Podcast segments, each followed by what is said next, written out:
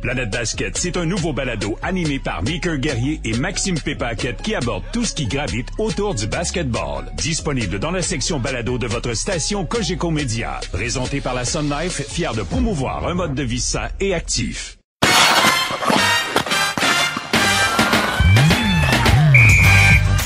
Mesdames, Messieurs, bonjour, bienvenue au Balado Sortie de zone, saison 5, épisode 36 de ce lundi 21 février. Avec nous, les gars de la presse qui sont là, Guillaume Lafrançois qui est avec nous. Salut Guillaume. Salut Gérard. Nous avons Simon-Olivier Lorange. Salut Simon-Olivier. Salut. Euh, également pour le 98.5 FM, Stéphane White qui est là. Salut Stéphane.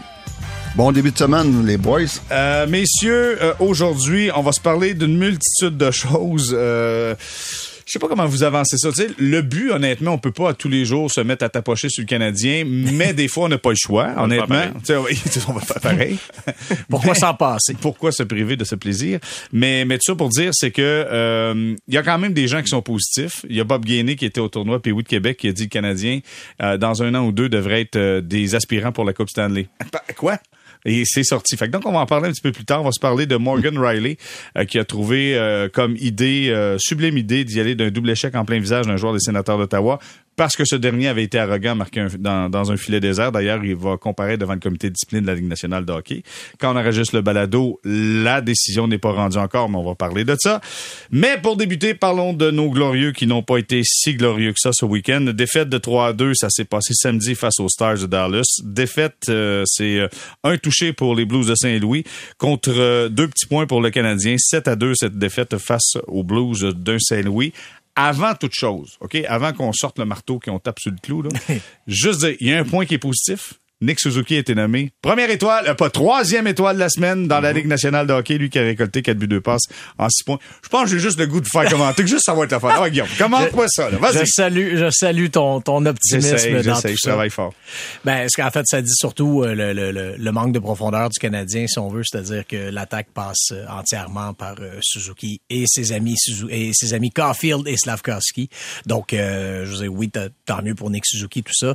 Euh, et et c'est encourageant de voir ces jeunes alliés euh, comme qui, qui, qui se reprennent après un début de saison difficile.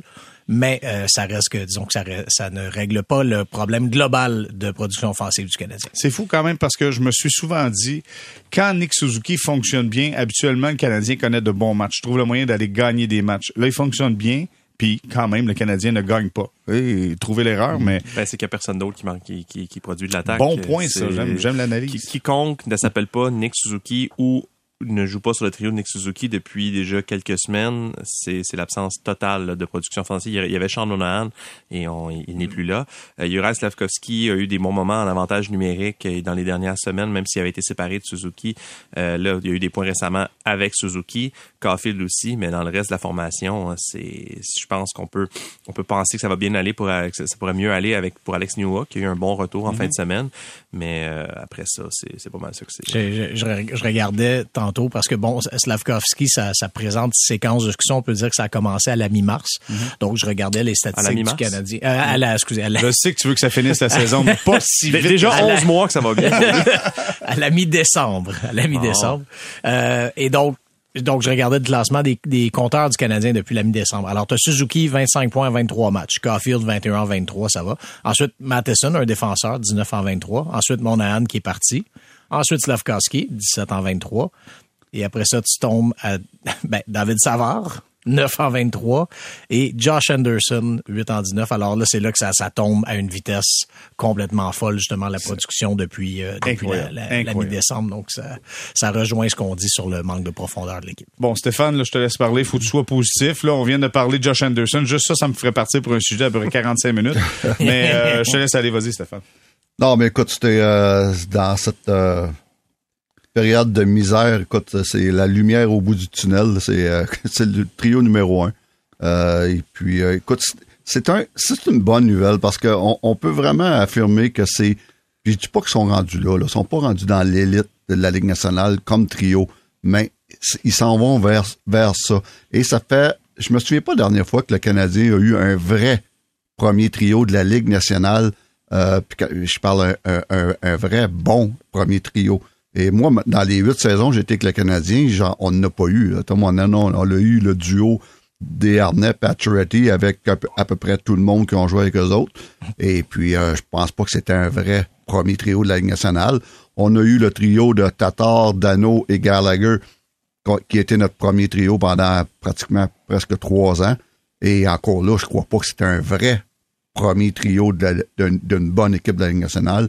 Et là, enfin, on a ces trois-là. Ils sont pas rendus, comme j'ai dit tantôt, mais ça, c'est- positif de dire, gars, pour la première fois depuis je sais pas combien d'années, on ils ont le potentiel d'être un, bon premier trio, mais surtout ces trois joueurs qui sont jeunes, en bas de 25 ans et moins.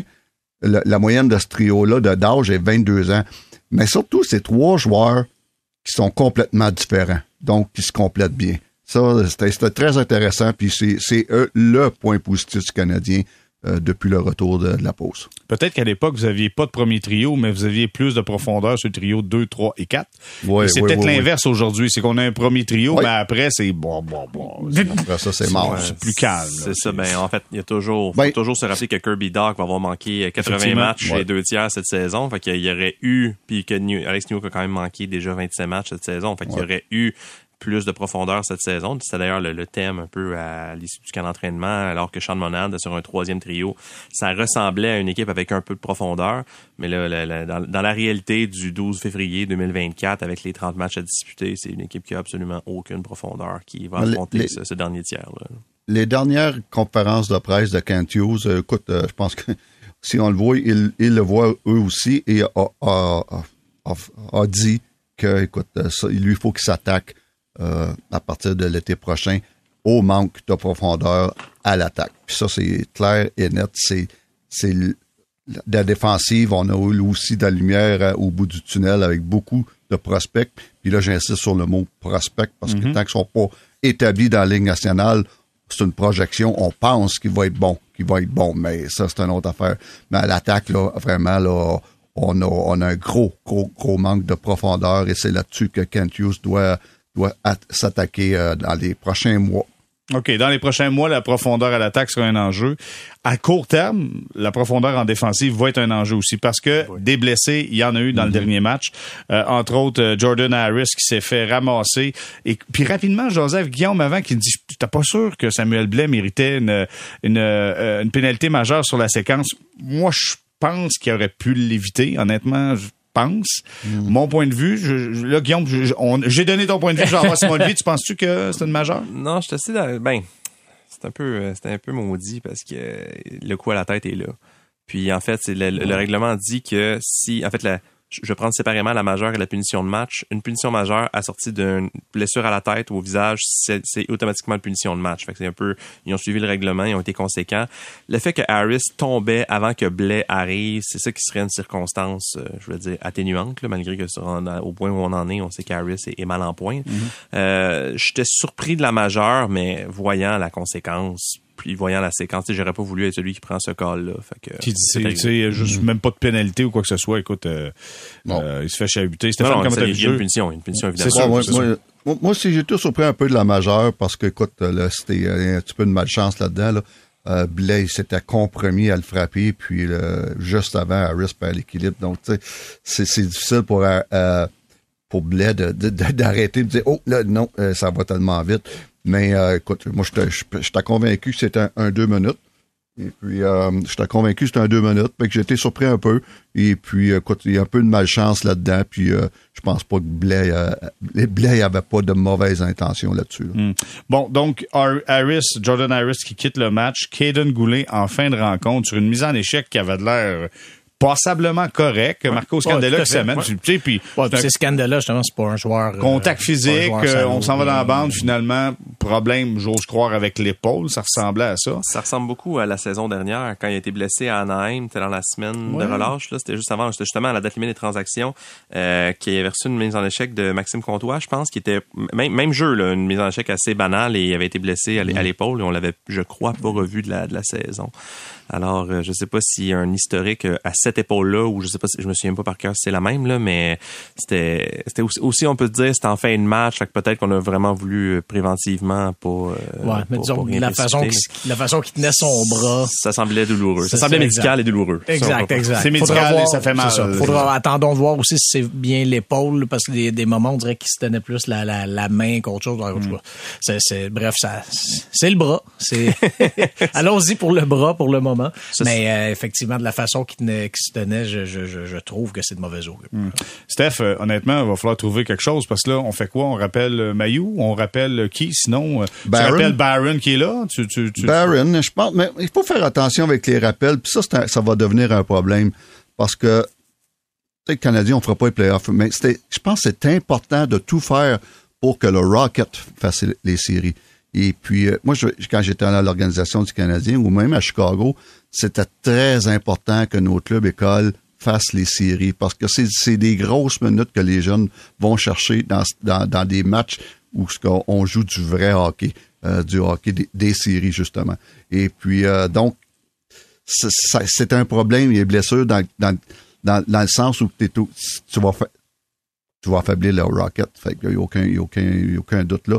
Mais j'aimerais voir un petit peu tout le monde. C'est l'occasion pour l'état-major de, de, major de, de, de, voir un petit peu tout le monde. Tu peux rappeler euh, un Baron, euh, donne-lui quelques matchs. Après ça, ben, hop, on renvoie quelqu'un. Ça peut être un Jack Hay qu'on renvoie parce que là, on, si on le fait pas jouer, ça, ça m'inquiète, ça, à Montréal. On le sort, on le rentre, on le sort, on le rentre dans le line-up. Euh, Moi, je pense que tu le fais plus troubler que d'autres choses. Ben là, oui, je pense qu'il va jouer. Exactement. Je pense que par la, force des, la, par la force des choses, exactement. Là, il va jouer. Il va jouer. Mais ça sera l'occasion de, de, faire monter des gars pour une coupe de match puis tu renvoies à Laval. Euh, je pense à des rois qui est ici en ce moment. Après ça, une coupe de, coupe de match, euh, tu peux le renvoyer. Tu ramènes peut-être Farrell, une coupe de match, voir où ce qui est rendu. Euh, Heinemann, il donnait une autre chance, voir, OK, parce qu'on fait prendre des décisions sur ce genre de gars-là éventuellement. Donc, c'est l'occasion de se dire, OK, on te donne deux, trois matchs, on te retourne. Peut-être un, un Misak, euh, euh, un Baron, un Mayu, quelques matchs, mais sans dire, gars, là, c'est tout ta job, c'est d'amener Laval dans, dans une série, mais on, va, on peut te monter pour quatre matchs, un, all-in. C'est l'occasion d'essayer un petit peu tout le monde, mais surtout de ne pas trop euh, faire mal à, à Laval parce que c'est important que cette équipe-là fasse les séries. Quel heureux hasard, j'étais à l'entraînement du Rocket de Laval ah, ce ben matin. Là, ben là, c'est quoi les chances? Tout est dans tout. c'est notre budget, on t'a envoyé là. oui, c'est ça. attends, mais on avait un correspondant à Washington, c'était Guillaume. Maintenant, on avait un correspondant aujourd'hui. Exactement. Une, grosse, la, grosse carte opus chère des trois zones euh, qui fait. Euh, donc, euh, pour Norlinder, je suis désolé pour les partisans qui voulaient le voir, il est blessé. Alors, ce ne sera oh. pas lui cette semaine. Ben il a été, il s'est blessé lors du deuxième match du, des deux matchs consécutifs oh. à Toronto. Et euh, il était pas à l'entraînement ce matin. Je sais pas s'il va manquer beaucoup de temps, mais ce sera pas lui, l'heureux élu. Euh, j'ai l'impression que la, logique, ce serait Justin Barron parce que Kaden Goulet jouait sur le flanc droit. Euh, alors, il mhm. manque un, il manque un droitier. Il y a juste deux droitiers en santé. Il y a juste deux droitiers en santé. Je serais très, très, très, très surpris qu'on fasse jouer Arbor Jacky à gauche, à droite, alors que c'est déjà assez compliqué à gauche. Ça a été, il a été il n'a pas été du tout bon contre les Stars de Dallas au point où il n'a pas joué dimanche. Et comme a dit Guillaume, je pense que là, il va jouer sur une base régulière. Alors là, avec le calendrier des prochains jours du Canadien, comme je disais, la logique, ce serait Justin Barron. C'est un gars qui a l'expérience de la Ligue nationale, qui peut arriver, qu'on installe en formation, puis c'est pas compliqué. Je suis curieux de voir est-ce qu'on donnera une chance à Logan Mayou, qui est possiblement le en fait, qui est clairement le joueur le plus hot du Rocket présentement et un des défenseurs les plus hot de la Ligue américaine. Il est, à deux points du, du, sommet des défenseurs de la Ligue américaine pour les points. Il a 32 points en 45 matchs. Son différentiel est revenu à zéro. Il est descendu jusqu'à moins 11 en début de saison. Ça va très, très bien pour, euh, pour Mayou. Son entraîneur avait que de bons mots pour, pour lui sur, sur l'évolution de son jeu défensif, justement sur la maturité qu'il a déjà gagné cette saison en quelques mois. Donc, euh, je serais pas surpris si on lui donne une chance. Et on parle, n'a pas beaucoup parlé de lui cette saison, mais William Trudeau, qui euh, qui, serait pas une solution pour le flanc droit, mais si on voulait rappeler deux défenseurs, euh, on pourrait rappeler un gaucher. Et Trudeau, lui aussi, à, l'image de l'équipe, il a eu un, pas, un, très bon début de saison. Même il disait euh, lui-même, je, je l'ai interviewé tantôt, il disait que euh, la deuxième année, il l'a trouvé plus difficile que qu'il pensait, ou, la deuxième année professionnelle. Et là, ça va beaucoup mieux pour lui. Lui aussi, il est question de, du, travail dans sa zone. Il a ajouté l'infériorité numérique à son jeu cette saison Et ce serait, comme disait Stéphane, c'est le temps de peut-être d'essayer des choses parce qu'on s'ouvre pas cette saison-là pour le Canadien. Et si ça va au mérite, euh, Jean-François Hull était très enthousiaste euh, à propos de, de, de, de, William Trudeau. Il disait que certainement il devrait être dans la conversation pour un rappel. Ah, écoute, je trouve ça intéressant parce que Stéphane, tu l'as mentionné, tant qu'à faire des tests, euh, évalue ton, ton personnel présentement, puis on verra la suite des choses. OK. Oui, puis tu sais, j'allais juste ajouter là-dessus, on, on, évoquait tantôt la, le fait que ça pourrait affaiblir le Rocket, par contre. Et tout à fait. Puis, je, en tout cas, moi, personnellement, j'ai un peu cheminé aussi là-dessus. C'est-à-dire que, bon, par le passé, les, les, années passées, je disais tout le temps, ben, aussi bien prioriser le Rocket, justement, et pas trop affaiblir le Rocket, puisque eux ont des chances euh, de participer aux séries, d'être dans la course aux séries. Euh, cela dit, je pense que c'est important d'y aller, justement, d'y aller au mérite, ce que tu mentionnais pour le message que tu envoies à ton organisation. Parce mhm. que là, après ça, si tu te mets, si les rappels se mettent à être faits en fonction de, de faire le moins mal possible au Rocket, sans envoie un drôle de message. T'sais, oublions pas qu'un rappel, là, pour beaucoup de ces joueurs-là, ça veut dire aussi que ta paye augmente euh, fois 8 à mhm. peu près. Euh, donc, je veux dire, si t'es là, t'es avec le Rocket depuis le début de l'année, tu fais ton, tu te forces, tu, euh, tu fais tout ce qu'on te demande, t'es, t'es, t'es productif, puis là, ben, arrive la journée où ça doit payer, puis on en rappelle un autre plutôt que toi. Euh, ça, ça, ça, c'est ça ça s'envoie pas des bons messages dans l'organisation. Donc, euh, regardez, si c'est si justement Mayou, euh, c'est sûr que de perdre Mayou pour le Rocket, ça ferait mal pour quelques matchs, mais c'est lui qui le mérite, c'est lui qui joue le mieux, qui joue le mieux, ben ainsi soit-il. OK, j'aimerais qu'on rajoute, il a dit aussi Will Trudeau. OK, fait que rajoute aussi, Will Trudeau. Aussi William Trudeau. c'est le gars que je connais, là, je l'ai dit. Ton autre fils, on peut l'appeler comme ça. le gars, il continue non-stop. OK, hey, là, les gars, on a, on a tiré, on a étiré notre, notre, notre corde sur le positivisme. Là, je veux vous parler de Jake Allen. OK, Jake Allen, c'était euh, un match, euh, je vais vous laisser le qualifier, mais dans cette défaite-là, euh, il a été pris un peu en dérision par les partisans, fait un petit arrêt de routine, un peu à la Patrick Roy. On, s'est mis à l'applaudir. La, phrase la, foule a fait comme avec Patrick Roy. Jake Allen n'a pas fait comme Patrick Roy. prenez tous les mots que j'ai dit. Important. Il y avait une phrase complète en quelque part là-dedans, mais tout ça pour dire, on s'est moqué de Jake Allen de la façon que, que ça s'est passé au Centre Bell. Je vous donne la phrase suivante et vous la, complétez, et vous la complétez. Je commence avec Guillaume. Jake Allen est trois petits points complètes. Ben très platement en difficulté. Euh, ça, ça, franchement, c'est probablement c'est lui. S'il y a une victime du système à, trois gardiens, c'est lui parce que Montembeau a une charge de travail quand même très correcte pour là où il est rendu dans son dans son cheminement. Euh, Caden Primo, c'est pas idéal. Ah, là, en ce moment, il y a un petit peu moins de travail à cause qu'il y a eu la, la, la, semaine de relâche qui, qui l'a ralenti. Mais bon, avant ça, euh, ça tirait quand même pas trop mal. Mais Jake Allen, lui, ça, ça, ça, ça ne, ça, ça, ne va pas du tout. Euh, cela dit, bon, je, je, je, lisais qu'il y avait quand même beaucoup de recruteurs au Centre Bell au match d'hier. Donc, est-ce que ces recruteurs-là ne vont prendre que ce, que ce match-là? Du dimanche après-midi euh, comme euh, comme évaluation d'Allen, là, euh, évidemment que non. Sauf que tu sais, il commence à y avoir un certain échantillon inquiétant, disons. Là, donc oui, je, oui, je veux bien croire que c'est un vétéran de plusieurs saisons, qu'on se fiera pas sur une seule performance ou deux, mais là, à la longue, ça commence à être un, volume de travail qui est inquiétant pour lui. Donc Jake Allen est en difficulté selon Guillaume. Simon Olivier, Jake Allen est? Je vais reformuler un petit peu parce que je veux pas que ce soit dirigé vers la personne, mais je veux dire le cas de Jake Allen est problématique parce que problématique pour l'organisation. Qu'on comprenne bien, Jake Allen n'est pas un problème d'organisation. La, personne, c'est un joueur que les, qui est adoré dans le vestiaire euh, et par la direction. Tout le monde, il est important en tant que personne dans l'organisation, en tant que gardien de but, que ce soit euh, pour aider son équipe ou pour aider son DG à l'échanger, c'est un problème parce que présentement, il, il a n'y a rien qui fait, qui sert bien qui que ce soit. Euh, S'il gagnait des matchs, ben probablement que l'équipe pourrait euh, réussir à l'échanger, convaincre un autre DG de dire, ben, regarde, je vais garder la moitié du salaire, etc. Mais là, non seulement il perd des matchs, ce qui est tel que tel quand tu regardes la, qualité de la défense devant lui, mais je, à mes yeux, le match contre les Blues de Saint-Louis, qui était quand même le 52e de la saison du Canadien, c'est la pire performance d'un gardien cette saison du Canadien. Euh, il, y a, y a, il y a combien? Il y a quatre mauvais buts peut-être dans ce match-là. Il, calcule, il, rate complètement son, son jeu après 25 secondes euh, de, sur le but de Toropchenko. Il a donné des retours. Il était pas capable de maîtriser un seul retour dans ce match-là. Le but qui a fait 4 à 1, qui, qui était, qui était un, arrêt, peut-être pas de routine, mais qu'il aurait pu faire. Euh, le but qui, qui, à la fin, en fin de match, c'est une malchance. Mais tu le but qui, qui frappe sur le- la bande puis Ouais. après ça lui tombe dessus. Ben, c'est clairement, il y avait, tu sais, Martin Saint-Louis a dit qu'il y avait une mauvaise journée au bureau, mais il y a eu plusieurs mauvaises journées au bureau dans les dernières semaines. Il a donné beaucoup de mauvais buts dans les dernières semaines et je, je, faut jamais dire jamais.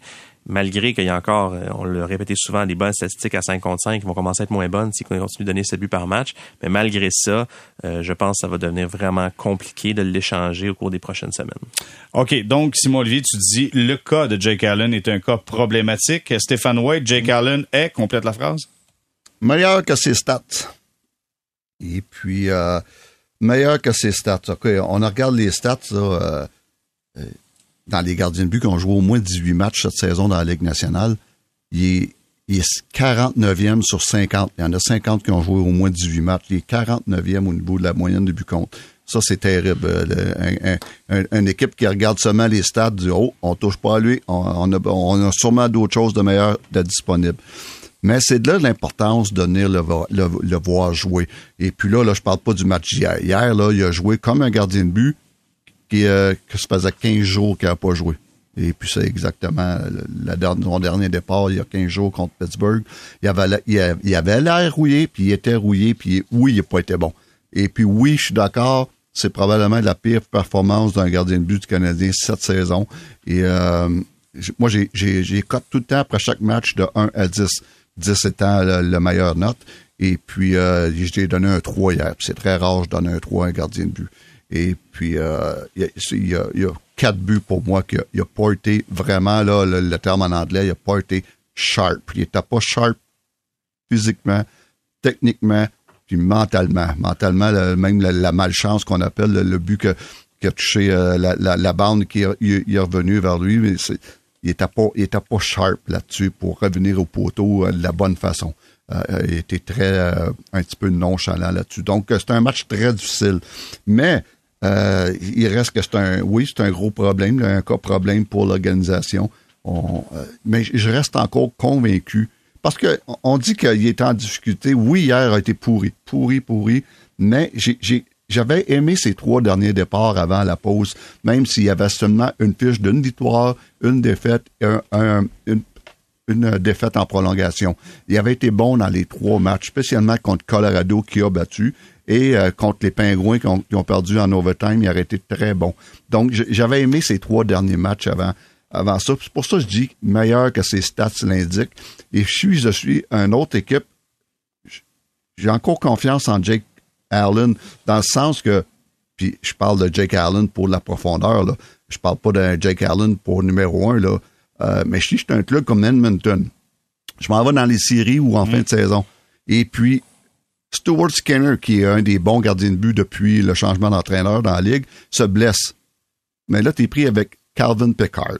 Là, là, t'es, t'es dans, le- gros, gros trouble. Même chose à Los Angeles. Un des, ton, ton Talbot est, est, est, est blessé, t'as Ritish, même si on dit, je sais qu'il va bien, mais je crois pas euh, qu'il est meilleur que Allen.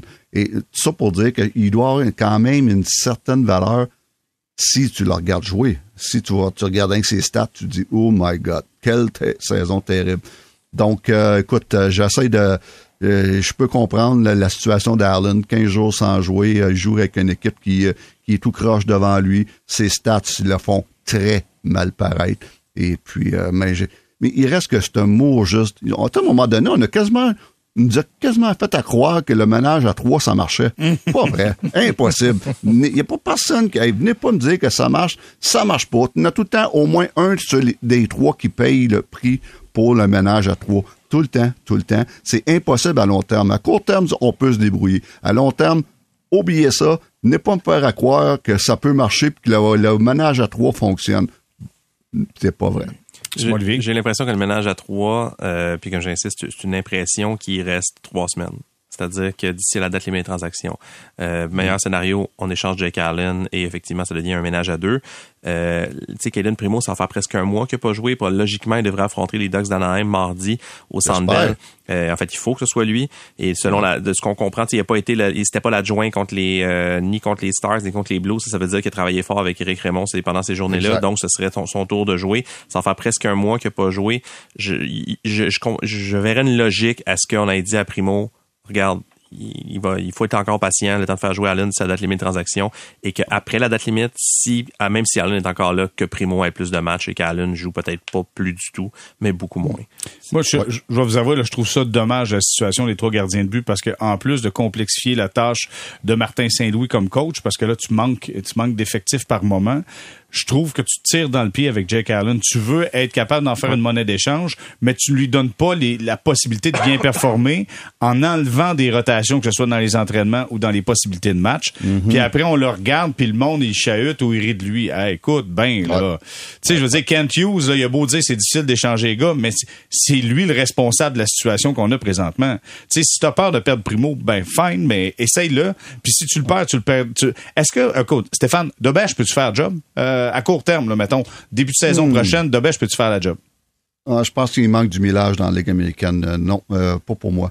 Euh, il, manque, il manque clairement de millage et puis il faut prendre notre temps. On dit souvent qu'un gardien de but dans la Ligue américaine, euh, c'est c'est 100 c'est 100 150 matchs minimum.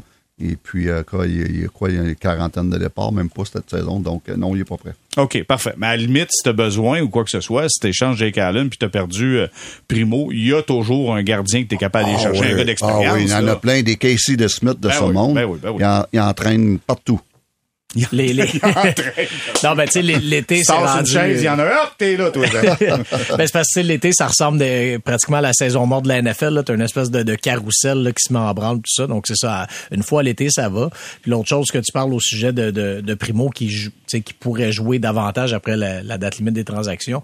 Justement, après la date limite aussi, ben, je pense que le Canadien sentira probablement, si, si le Canadien est encore pris avec trois gardiens, va probablement sentir moins de, de pression de faire jouer Allen parce Exact. que là, justement, euh, la- la- la- les transactions sont plus possibles. Donc là, rendu là, je pense que tu dois y aller de façon euh, égoïste, si on veut, avec tes deux jeunes gardiens pour euh, leur donner en masse de, de, de millage. Et Jack Allen, ben c'est c'est c'est- c'est tant pis tout simplement. Puis t'espères Ouais, juste qu'il va ouais. être un bon coéquipier. Mais il y a des choses qui m'agacent. Tu sais, ça m'agace parce qu'il y a un peu d'aveuglement volontaire. Tu sais, t'as un coach qui est là, qui a pas d'expérience, qui essaie de pogner un club, qui essaie de jouer. Là, tu te mets une situation problématique, tu t'auto-tires dans le pied, tu t'auto-jambettes. Tu t'auto-pelure de banani. comme on pourrait dire. Exactement. Oh, j'aime ça, j'adore ça. Et après, tu te dis, bah, regarde, on j'ai l'impression que c'est pas tant la vérité. On n'est pas dans des situations optimales. Tu sais, on se met pas dans une situation optimale pour essayer de vraiment évaluer qui t'as parce que tu peux pas le faire. Tes gardiens de but sont là une fois de temps en temps, mon tambour. OK, ça va bien pour lui, mais sinon, tu sais, ça devient difficile là, de trouver une performance là-dedans. Ben, je te suis pas, t'es pas, euh, tu te mets pas en position d'évaluer qui, les gardiens de but ou le reste de l'équipe? Ben, d'évaluer ton équipe. Écoute, défensivement, c'est déjà assez difficile. Si tes gardiens de but sont pas capables de t'aider, on l'a vu. Habituellement, quand le gardien est ordinaire, le Canadien perd.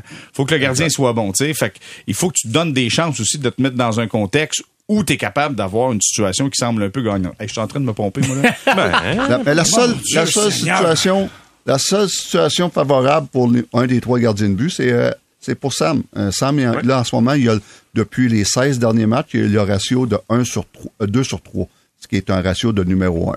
Et puis, euh, il a parti euh, 10 des 16 dernières. Ça, c'est bon pour lui.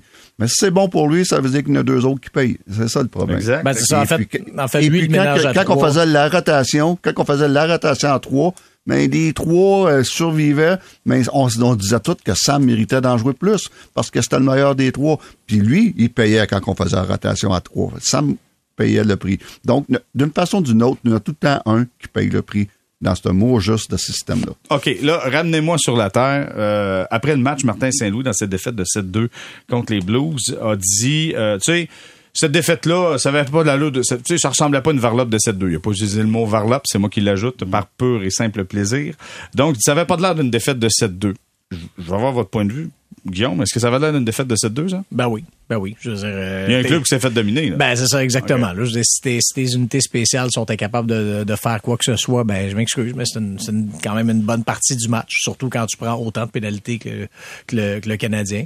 Donc, euh, puis après ça, ben, il y a, il y a des choses qui mènent de toute façon au fait que, que tu prends des pénalités. Là, d'habitude, quand tu domines un match, t'es pas, euh, t'es, t'es pas forcé à tout le temps, euh, à tout le temps être, à tout le temps faire des infractions. Donc, euh, non, non, ça avait tout à fait l'air d'un match de, de, de 7-2.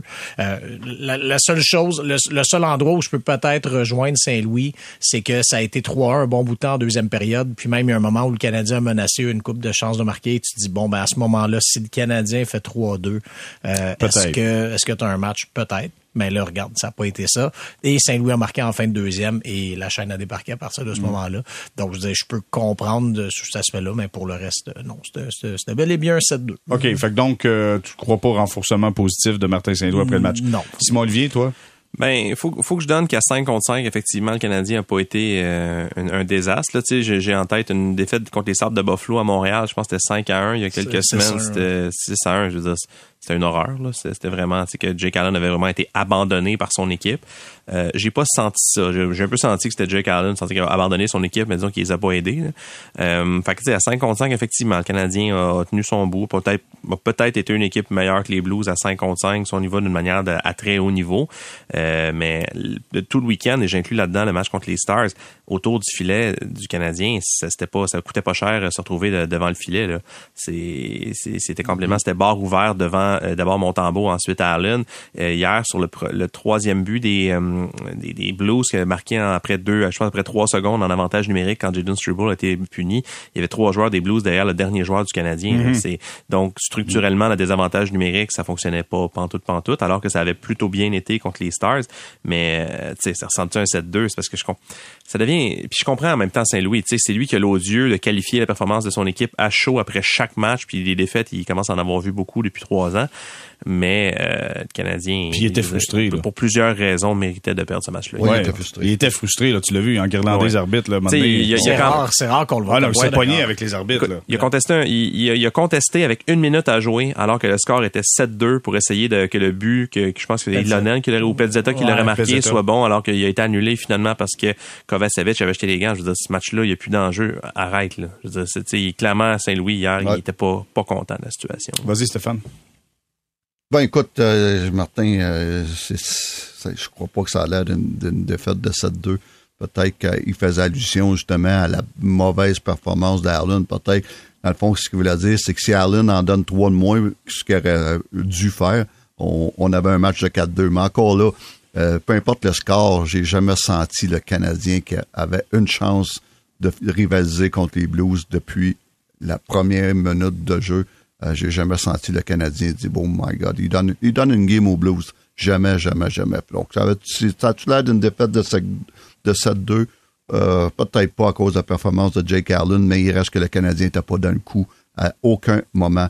Et puis, Martin, il va falloir qu'il fasse attention aussi de pas commencer à, à tomber dans la frustration parce que ça va être une fin de saison difficile. Et s'il commence à tomber dans la frustration, mais sa jeune équipe va suivre. Euh, Ils vont suivre certains. Et ça, c'est le début de la fin, là, quand on commence à dire qu'on n'est plus là, là, on n'est plus focusé sur la tâche à accomplir. C'est quand que la frustration embarque. Puis ça, ça va être la job des entraîneurs de faire attention à ça en commençant par eux-mêmes.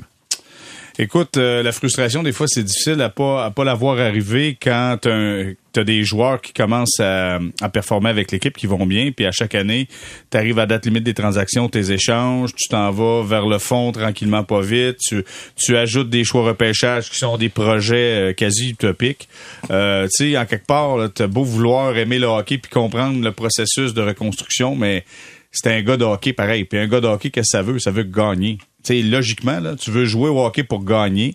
Euh, je, comprends que le hockey mineur, c'est différent, mais dans la Ligue nationale, ils sont payés pour ça. Ils veulent gagner. Et je te parlerai même l'ensemble des joueurs sur la sont là pour gagner, les autres. Ils veulent gagner. Mais bref, c'est un long processus. je prends une grande respiration. Et là, on va être un petit brin positif. On va s'arrêter quelques instants parce que là, au tournoi Pays de Québec, et non, on parlera pas des Pays Non, c'est pas ça qu'on va faire. Mais au tournoi Pays de Québec, Bob Gainé était là. Vous, j'espère que ça vous dit quelque chose, Bob Gainé. Euh, Bob Gainé a dit la déclaration suivante. D'ici un an ou deux, le Canadien sera une équipe aspirante à la Coupe. Quoi? Un an ou deux aspirant à la Coupe? J'ai hâte d'avoir votre point de vue là-dessus. On s'arrête quelques instants. Planète Basket, c'est un nouveau balado animé par Meeker Guerrier et Maxime Pépaquette qui aborde tout ce qui gravite autour du basketball. Disponible dans la section balado de votre station Cogeco Média. Présenté par la Sun Life, fier de promouvoir un mode de vie sain et actif.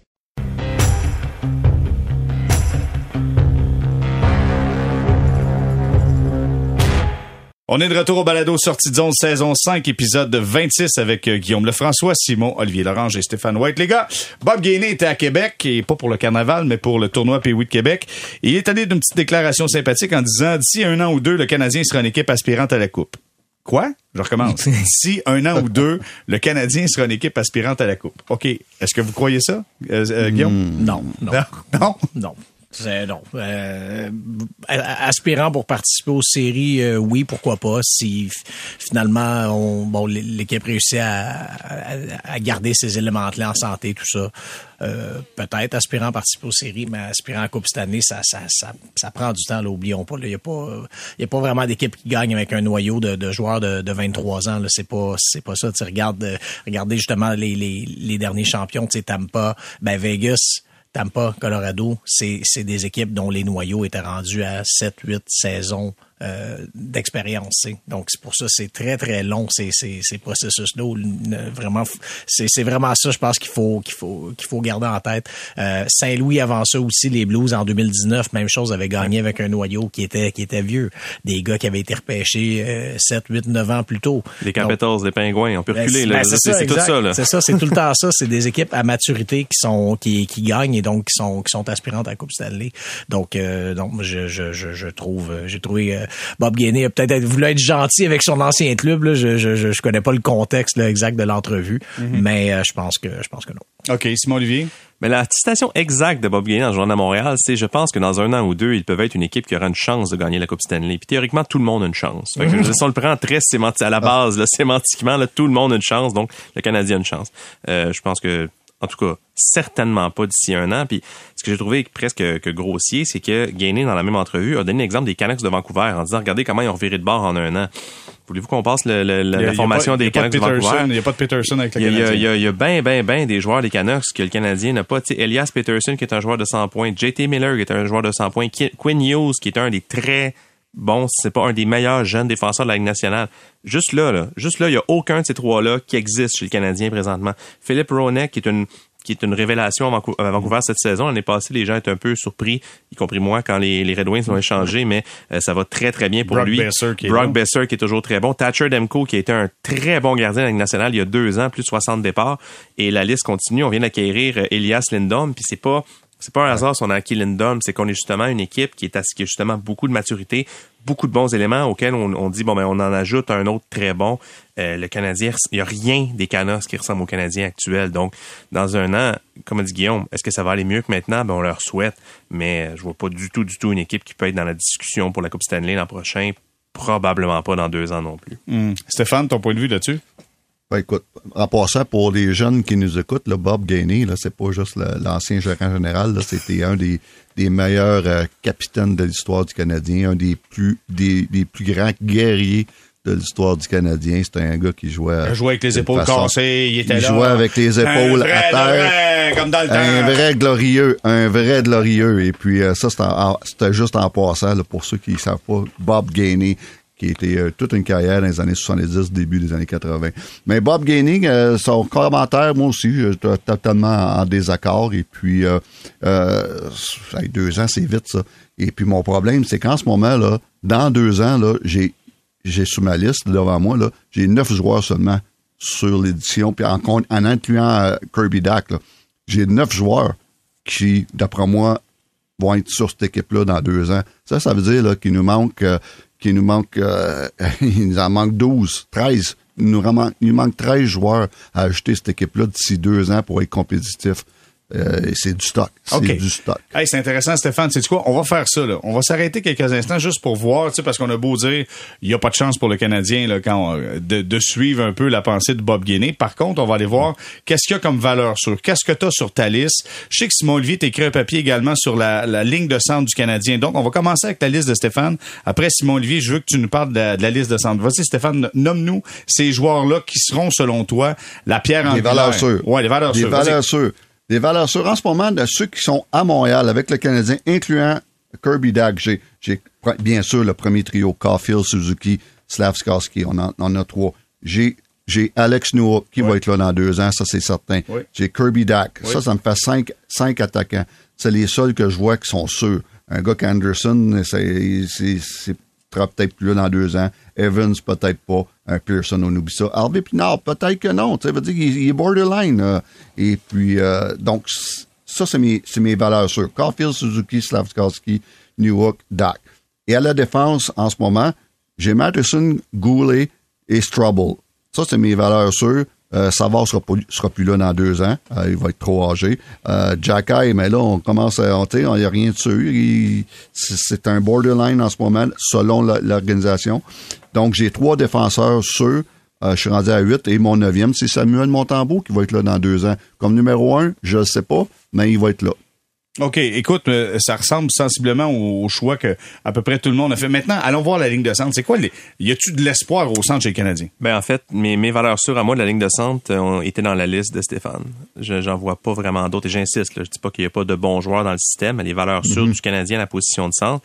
Euh, Puis c'était ça le- le- l'essence de ma fine analyse euh, le jour le jour où euh, Sean Monahan a été échangé, c'est que euh, le, le- le chantier de Kent Hughes, à mes yeux, le chantier à court terme et urgent, c'est la ligne de centre parce que là, bon, Kirby Doc va finir par revenir, Suzuki et Doc après ça, on peut euh, s'ostiner toute la vie. Est-ce que c'est un assez bon duo premier deuxième centre, mais dans tous les cas, est c'est un bon duo qui peut euh, aider le Canadien.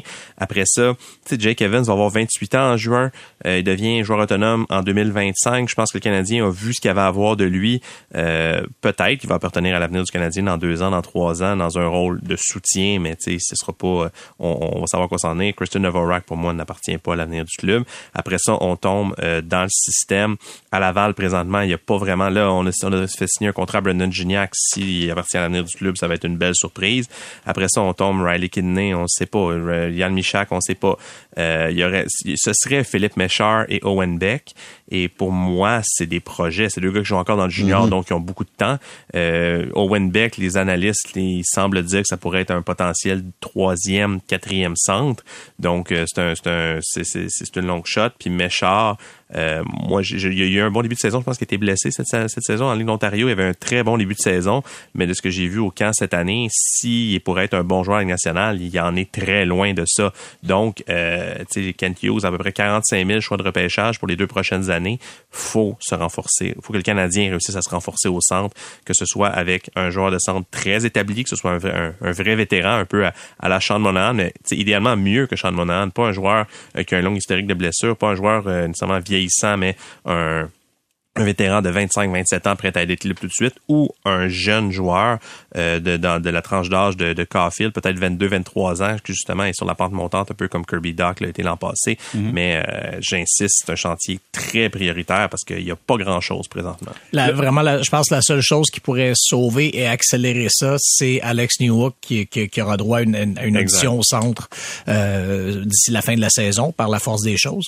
Donc, c'est sûr que lui, tu sais, m- moi, moi le premier, là, je, je, je le voyais de plus en plus comme un allié. Je pense que le Canadien le voyait comme ça aussi. Euh, Cela dit, il y a aucun, c'est ça, il y a vraiment aucune option comme troisième centre euh, à, à, court et moyen terme. Tu sais, tantôt quand je parlais des, euh, des du temps que ça prend pour bâtir une équipe championne, c'est aussi euh, la position de troisième centre est super importante aussi dans la Ligue nationale pour les- pour les équipes championnes. Puis tu sais, pas passer par exemple au, au- quand les Capitals de Washington avaient gagné en 2018, leur troisième centre c'était c'était Larcellaire.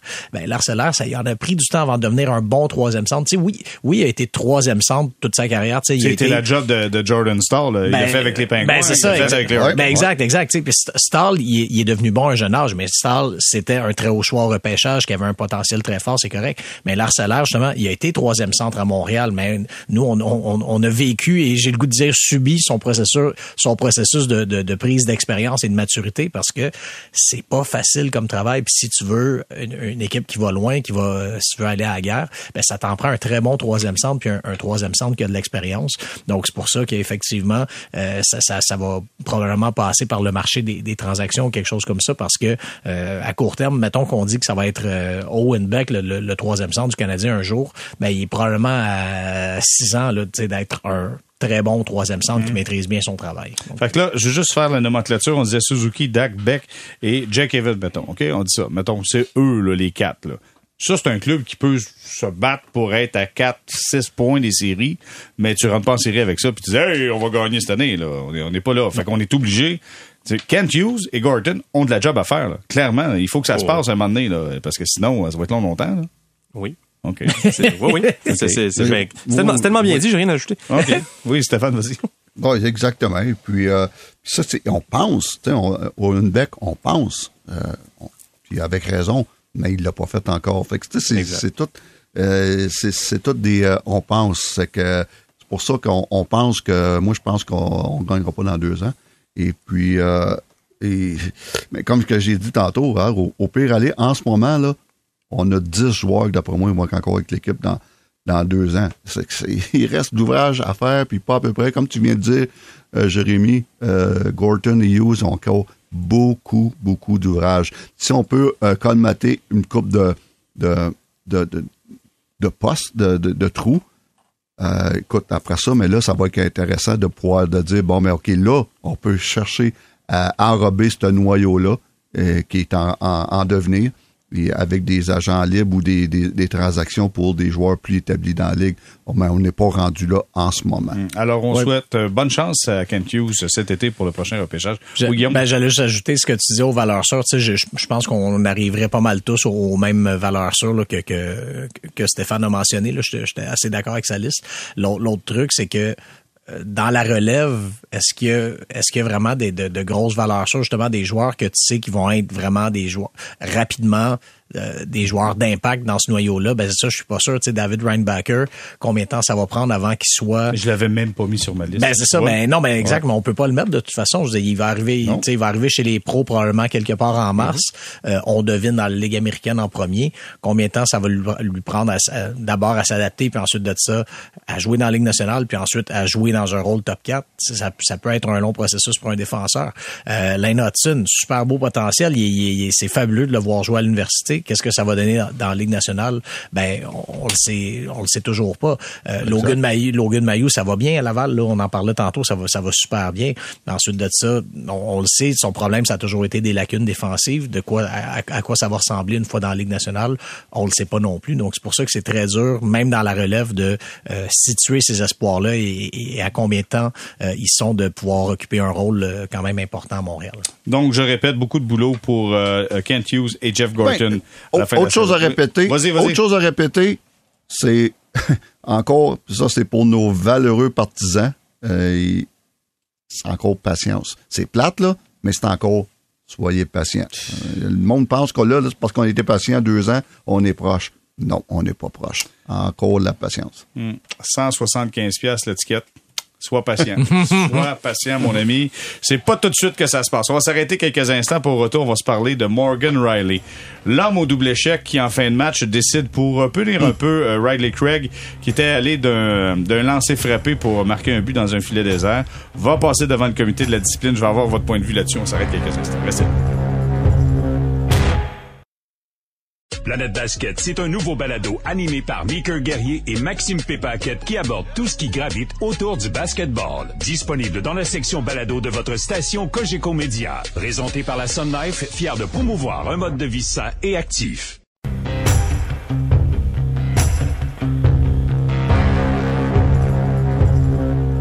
On est de retour au balado Sortie de zone saison 5 épisode 26 avec Guillaume Lefrançois, Simon Olivier Lorange et Stéphane White. Les gars, euh, Morgan Riley a décidé de faire un homme de lui-même, de prendre son bâton et de frapper dans le visage de quelqu'un. C'est une fausse bonne idée parce que le comité de la Ligue nationale a dit mon cher ami, tu vas venir nous rencontrer à New York et là dans notre euh, dans notre façon de gérer euh, la sécurité des joueurs dans la Ligue nationale est un peu archaïque. Ça veut dire si tu es sur place, c'est six matchs et plus. Si tu es au téléphone, c'est cinq matchs et moins. T'es- t'es- ils sont pas obligés de donner six matchs ou plus. Ça leur donne la possibilité de donner six matchs ou plus. Mais historiquement, quand tu te déplaces, Ouais, d'habitude, habituellement, c'est exact. ça. Bon. Je veux, je veux avoir votre point de vue là-dessus. Simon Olivier, euh, qu'est-ce que tu as pensé de ce geste-là? Est-ce que, c'est parce qu'il y en a du côté de Toronto qui disent c'était quasi, c'était correct. On a bien fait Ben, les choses ben, parce que le joueur des sénateurs a été arrogant. J'ai trouvé ça très chargé ce que tu as dit en ouverture de segment parce que tu dis euh, Morgan Riley qui est allé donner un coup de bâton au visage. Tu sais Morgan Riley est allé euh, punir un joueur pour un geste complètement inacceptable qui a été qui, qui a été posé là. C'est c'est Un lancer frappé. Un lancer frappé dans un filet désert dans un match qui, qui était terminé alors que Morgan Riley patinait même pas pour aller le chercher parce que selon un autre angle euh, alors qu'on voit très clairement Je pas vu. Ridley, Ridley, Ridley Gregg qui a le bâton dans les airs pour tirer. Morgan Riley est pas en train de patiner. Il est en train de le regarder faire. Euh, c'est un narratif qui, qui, en tout cas, les réseaux sociaux en ont regorgé pendant le week-end. Et même euh, ce matin, euh, Sheldon Keefe, l'entraîneur-chef des Maple Leafs de Toronto, qui a un peu laissé entendre que la Ligue avait un préjugé défavorable envers les Leafs, que c'était toujours pire quand c'était à Toronto. Euh, c'est un- pour moi, c'est un délire complet ce qui s'est passé ce, ce soir-là.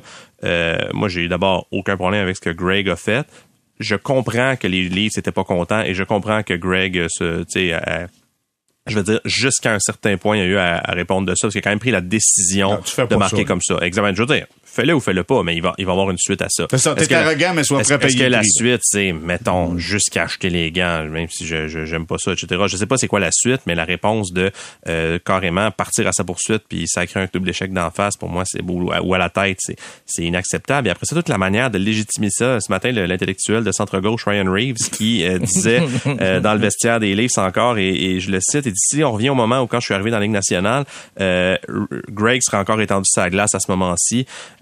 C'est oui, ce que, Riley, euh, ce que Morgan Riley a fait, c'est approprié.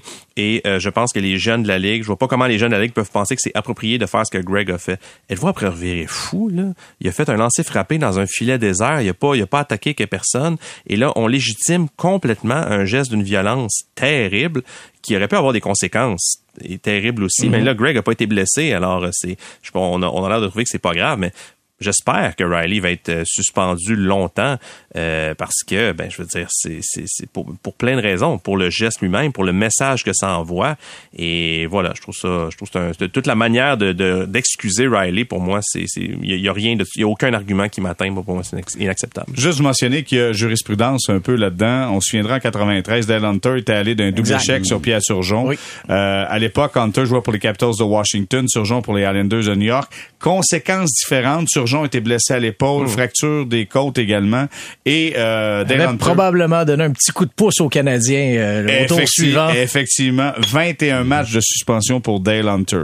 Je vais avoir ton point de vue, Guillaume. Puis Stéphane, je sais, là, tu, tu, tu frétilles, on s'en vient. Je vais avoir ton point de vue dans quelques instants, Guillaume. Ben, je, premièrement, je suis pas non plus un grand fan de, la de, de, de, de, ce que Greg a fait, dans le sens que, bon, euh, c'est sûr qu'il y a une certaine forme de, de, de provocation quand tu sais comment fonctionne la Ligue nationale. Donc, c'est sûr que ça allait générer une réponse de l'autre côté. Et, tu sais, à situation inverse, si Greg fait ça, puis personne des Maple Leafs fait rien, ben là, la discussion à Toronto, c'est probablement, ben les Maple Leafs sont mous, puis ils ont pas de colonne, puis ils ont pas de caractère, puis ils se tiennent pas. Alors, je comprends tout ça. Après ça, quelle réponse tu fais, par contre? Est-ce que t'aurais pas, est-ce que, est-ce que tu peux juste aller le voir, puis lui parler, le pousser, peu importe. Il y, a, y, a, y a un degré, le combat, il y a une gradation. Le combat, va devant lui puis dit garde, ben, on y va. J'aurais pas plus aimé un combat, mais je sais, il y a, y a des façons de répondre quand même. Puis ça reste que Greg justement a pas risqué la, la, la, la sécurité de personne. Là. Il a pas essayé de blesser qui que ce soit. Il a juste tiré dans, dans, dans un dans un filet désert. Donc oui, une, une, provocation. Alors tu peux répondre. Je pense que tu peux aller tu peux aller voir. C'est légitime d'aller le voir, mais là aller le voir, t'es pas obligé d'aller le voir avec ton bâton dans les airs, euh, carrément essayer de le blesser. Mm. Donc, c'est ça que j'ai pas aimé. Là. Je tout est dans la nuance. Là. Alors, j'ai euh, réécouté le match juste pour m'assurer, savoir qu'est-ce qui s'est passé avec ça, Greg. Ça a brassé toute la soirée. Qu'est-ce qui s'est passé avec ce gars-là pour que lui décide de faire ça comme geste? Parce qu'il voulait mm. remettre quelque chose aux Leafs de mm. Toronto. En troisième, il reste à peu près 4-5 minutes.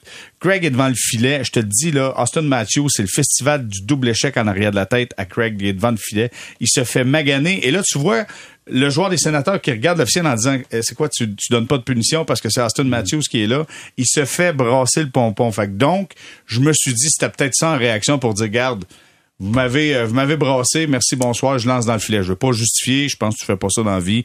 Euh, tu as d'autres choses à faire. Tu sais des gars euh, des fois c'est émotif faut que tu fasses attention à ça là, mais clairement j'ai vu un certain crescendo à travers ça. Sinon les Leafs gagnaient donc ce match là en plus, les Leafs, là, c'est euh, notre collègue Mathias Brunet qui a publié un bon billet là-dessus ce matin, que là, toute cette fin de match-là, ça a été un beau shoot boucan pour faire oublier que les Leafs, ça va pas bien. Là. Mm-hmm. Ils, ils mm-hmm. gagnent pas de match présentement et je veux dire, d'en être rendu là, en plus de que leur meilleur défenseur, leur peut-être leur seul vrai défenseur, a une bulle au cerveau puis décide d'aller attaquer un autre joueur, euh, c'est c'est le, fameux euh, le fameux euh, voyons l'arbre qui cache la forêt, qui tu sais les problèmes sont nombreux à Toronto. Fait que là, parlez de ça là, mais après ça, réglez donc vos problèmes. Je pense que ça va aller si tu perds Riley pour six matchs, comme tu dis, sachant son importance dans cette défense-là, alors qu'ils sont la dernière équipe qualifiée pour les séries présentement, ça ira pas hmm. mieux. Hmm. Fausse bonne idée, fausse bonne idée. Stéphane, ton point de vue? Ben, moi, je vois beaucoup de frustration du côté des livres. Ça cache pas juste le, le, le, fait que, moi aussi, là, Greg, écoute, là, il n'y avait pas besoin d'en mettre autant que ça. C'était un petit peu, euh, un petit peu, euh, un, arrogant. arrogant. Arrogant. Mais écoute, c'était pas quand même, c'est pas la fin du monde. Et puis, euh, la façon de répondre, ça aurait d'aller le voir, puis d'y parler, puis de dire, écoute, euh, mon gars, euh, une carrière c'est long, on va s'en souvenir. Et puis de se servir de ça plus tard pour dire, gars, vous rappelez-vous les boys, euh, le petit maudit qui nous a euh, qui, qui nous a ri nous autres le dernier match, même si c'est le dernier match cette saison, là, veut dire euh, ils vont jouer ensemble en quelque part. C'est d'y lancer le message que on n'est pas content. Mais de là, là, il donnait un, un coup de bâton comme ce qu'il a fait, c'est dangereux. Euh, aucune. Puis moi, ça me. Puis Riley, c'est pas. euh, il a pas cette réputation-là, mais ça me démontre que les gars ont beaucoup de pression à Toronto, puis que la frustration commence à embarquer. Et puis déjà, là, qui, euh, comme tu dis, là, on, on- on bataille pour faire des séries, là, c'est incroyable. Et puis, euh, il y a beaucoup de pression à Toronto, mais c'est pas une raison pour, euh, pour faire qu'est-ce qu'il a fait là. Puis, écoute, euh, euh, non, aucune raison, mais faut que tu lances un message à Greg, mais tu peux rien qui parler. OK, hey, je veux juste ajouter au, quelque au chose. Pire, aller, tu, au pire, aller, tu me dis, bon, ben, OK, euh, tu es-tu prêt à répondre de ça? Et puis, euh, homme à homme, puis euh, go. Mais euh, encore là, tu, tu- OK, je veux juste rajouter quelque ça- chose. C'est rien de la frustration. les sénateurs d'Ottawa sont coquilles, par contre. Tu sais, ils sont, ils, ils sont coquilles. Kachuk est Oui. coquille, Stouzla est coquille. Là, ils font des gestes des fois. Puis, souvenez-vous quand Jacques Martin disait on a besoin d'aller chercher des pros, des gars qui ont l'expérience dans la Ligue nationale. Ouais. C'est peut-être pour calmer le jeu un peu aux jeunes vedettes des, euh, des sénateurs qui emmènent large, puis il y a de l'attitude Ouais, là-dedans. là. ouais. Mais, mais Toronto est coquille aussi. Il y a une arrogance en autour de ce club-là quand même.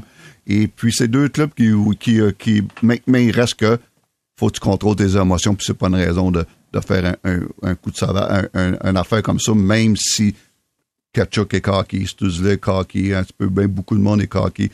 Ça reste que c'est pas une raison pour faire ce qu'ils ont fait. Oh, j'aime ta maturité. Ah, Stéphane, j'aime ça, mon Dieu. T'es là, t'es la sagesse de ce balado. OK, hey, les gars, on va terminer avec euh, Marc-André Fleury qui a été célébré du côté de Minnesota, évidemment, pour être maintenant le deuxième gardien de but avec le plus grand nombre de, de victoires de l'histoire. Mais tout ça a amené une conversation interne, puis je me suis posé la question, tu sais, je regardais, OK, premier, euh, c'est Brodeur à 691 victoires avec 1266 matchs. Le deuxième, Fleury, avec 553 à 1009. Après, t'as Roy à 551 à 1029 matchs. Après, t'as à 489 à 1044 matchs. Un gardien de but de 1000 matchs dans la Ligue nationale, c'est-tu quelque chose qui existe encore? Il va-t-il avoir encore un gardien de but, selon vous, qui va garder les buts? 1000 matchs? Guillaume? Ça va être difficile. Je, je- je suis en train de regarder. Premièrement, je pense qu'il faut regarder seulement les gardiens actifs parce que je vois vraiment pas quel gardien qui a pas encore commencé sa carrière et qui va se rendre là parce que on, a- on, on le dit souvent, mais les saisons même de, de 60 matchs, c'est rendu, c'est rendu l'exception. Alors, à, à coup, je veux dire, je- je- pour faire des chiffrons, mais tu sais, simplement des saisons de 50 matchs, ça t'en prend 20 pour te rendre à 1000. C'est long, là.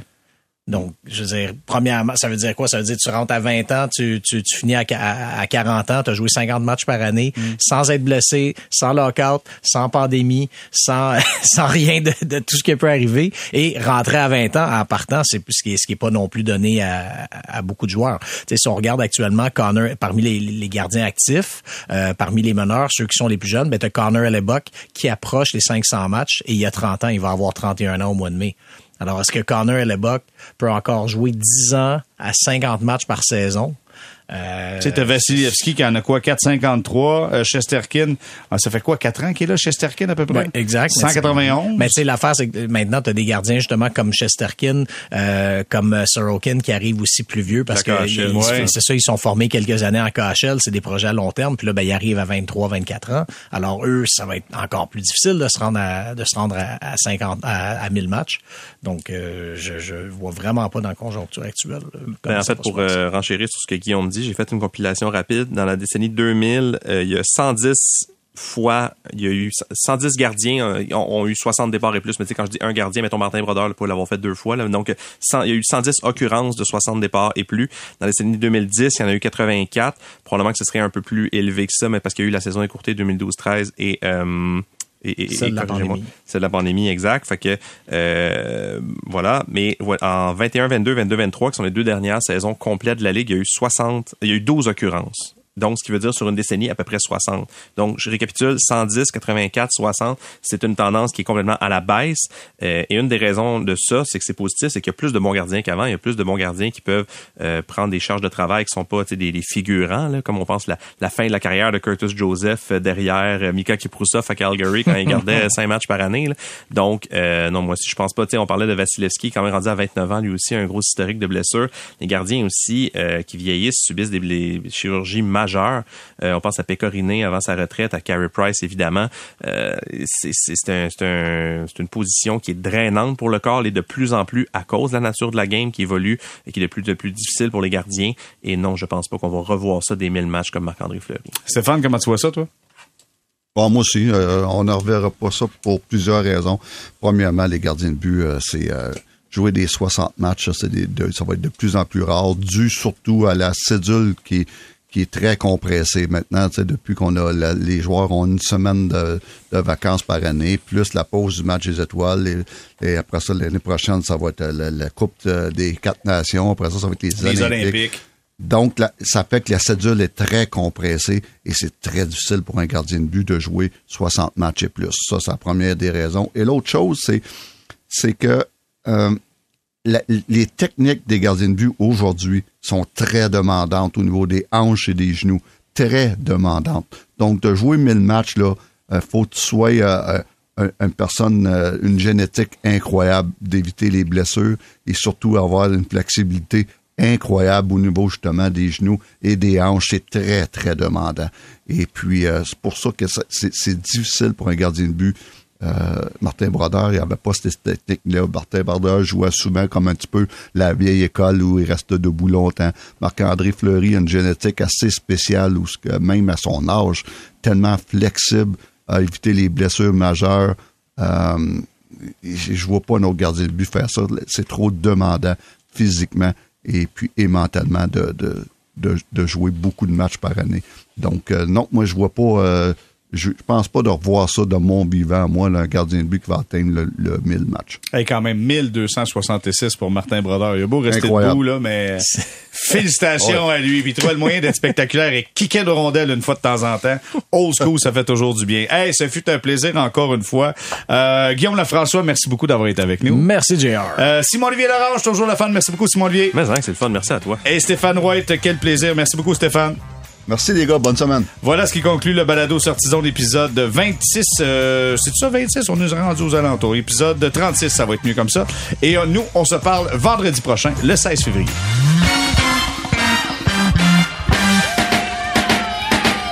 Planète Basket, c'est un nouveau balado animé par Mickey Guerrier et Maxime Pépaquette qui aborde tout ce qui gravite autour du basketball. Disponible dans la section balado de votre station Cogeco Média. Présenté par la Sun Life, fier de promouvoir un mode de vie sain et actif.